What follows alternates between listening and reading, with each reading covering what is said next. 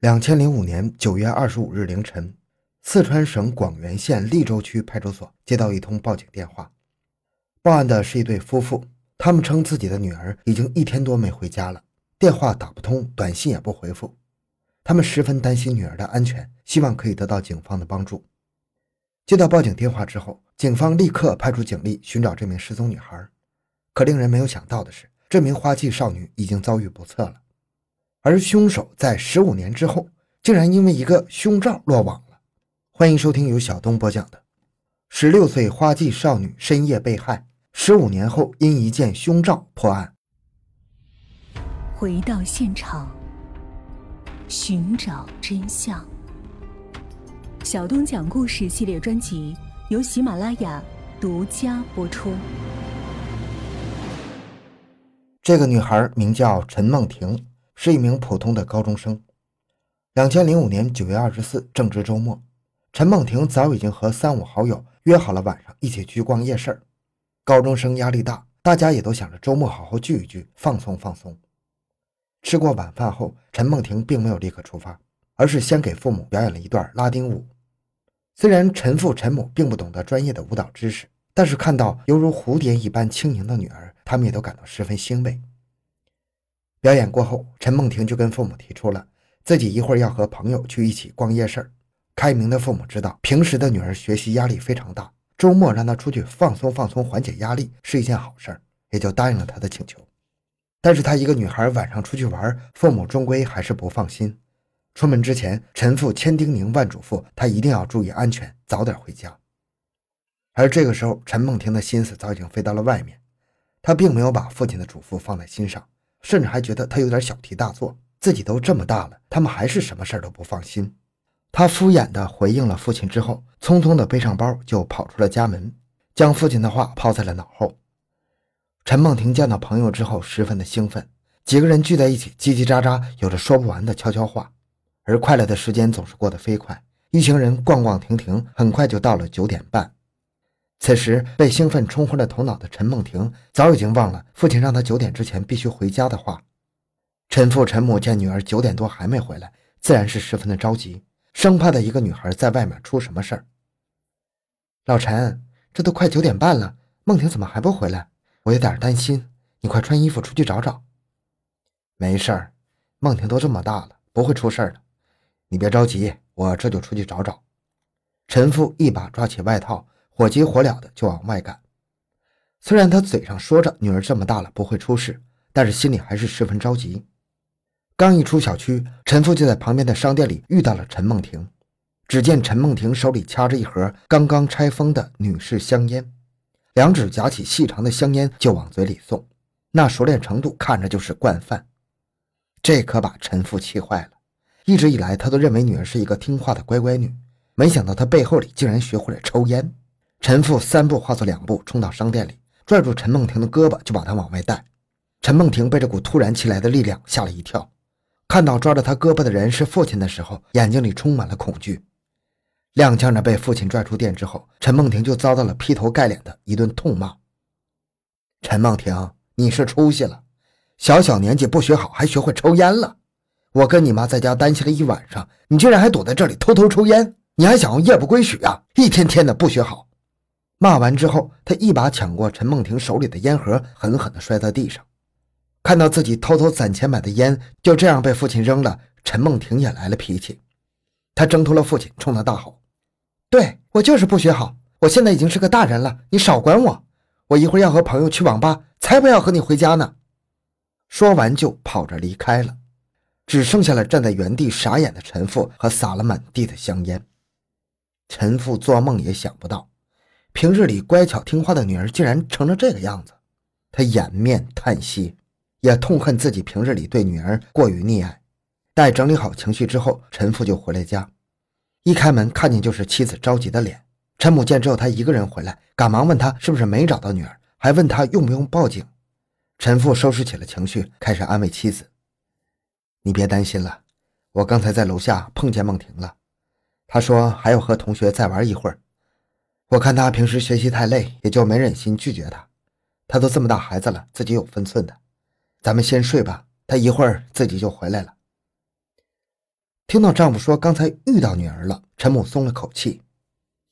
你就惯着女儿吧，迟早有一天她得让你惯坏了。陈父苦涩地笑了笑，并没有接话。凌晨三点多的时候，陈母像往常一样去女儿的房间帮她盖被子，但摸到的却是冰冷的床铺。陈梦婷竟然还没有回家，这把陈母惊出了一身冷汗。她赶忙摇醒了还在沉睡的丈夫：“老陈，老陈，梦婷还没回来。”陈父听闻此言，马上就被惊醒了。他没有想到女儿竟然真的会夜不归宿，于是他赶忙套上衣服，开始去外面寻找。这个时候，大家都在休息，寂静的大街上空无一人。陈父把附近的网吧都找了个遍，也没有女儿的身影。咱家周围的地方都找遍了，也还是没有梦婷的踪影。要不，咱们报警吧？听到丈夫说找不到女儿，陈母泪如雨下。她掏出手机，颤颤巍巍地拨通了报警电话。报完警之后，夫妻俩就从天黑做到了天亮，每一秒对他们来说都是莫大的折磨。他们默默祈祷女儿可以平安归来。另外一边，警方接到报警之后，也迅速展开调查。他们了解到，陈梦婷一直在网吧里待到了凌晨一点多，之后就不知去向了。那条街没有监控，再加上当时又是深夜，无人知道她在离开网吧之后去了哪里。因为线索稀少，警方只好在附近的那片区域里摸排走访，而这无异于是大海捞针。时间一点一点的流逝，眼见陈梦婷已经失踪六天了，警方还是没有获得有效线索。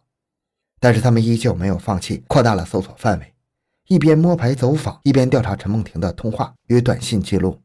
可令人失望的是，不仅走访没有获得有用的线索，就连她的手机在失踪后也没有任何的通讯记录。在陈梦婷失踪后的第十天，警方接到了一通建筑施工人员的报警。报案人称，他们在一个施工现场发现了一具女尸。民警的心里咯噔一下，他们马上就想到了陈梦婷。随后，他们告知了陈父、陈母这一消息，让他们一同前往现场辨认尸体。到达现场，看到尸体之后，陈母一下子就跪坐到了地上。虽然还没有进行 DNA 检验。但是光凭这身衣服，他一下就认出来这具面目全非的尸体就是自己的女儿。陈母忍不住嚎啕大哭，不愿意接受这样残酷的现实。看到这一幕，民警们也十分悲痛，他们都非常能理解陈母的丧女之痛。这样一个花季少女，在本该盛开的年纪早早凋零，让人心痛不已。经法医化验调查之后，死者正是多日前失踪的陈梦婷，而死因是机械性窒息。就是被人勒死的，这实在是令人想不通啊！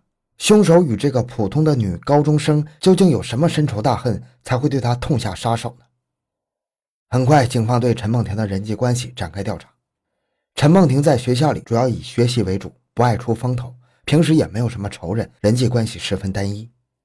无奈之下，警方又对陈父陈母的人际关系开展调查，结果同样，他们夫妻二人平日里待人谦和有礼，人缘非常不错。也没与什么人结过仇。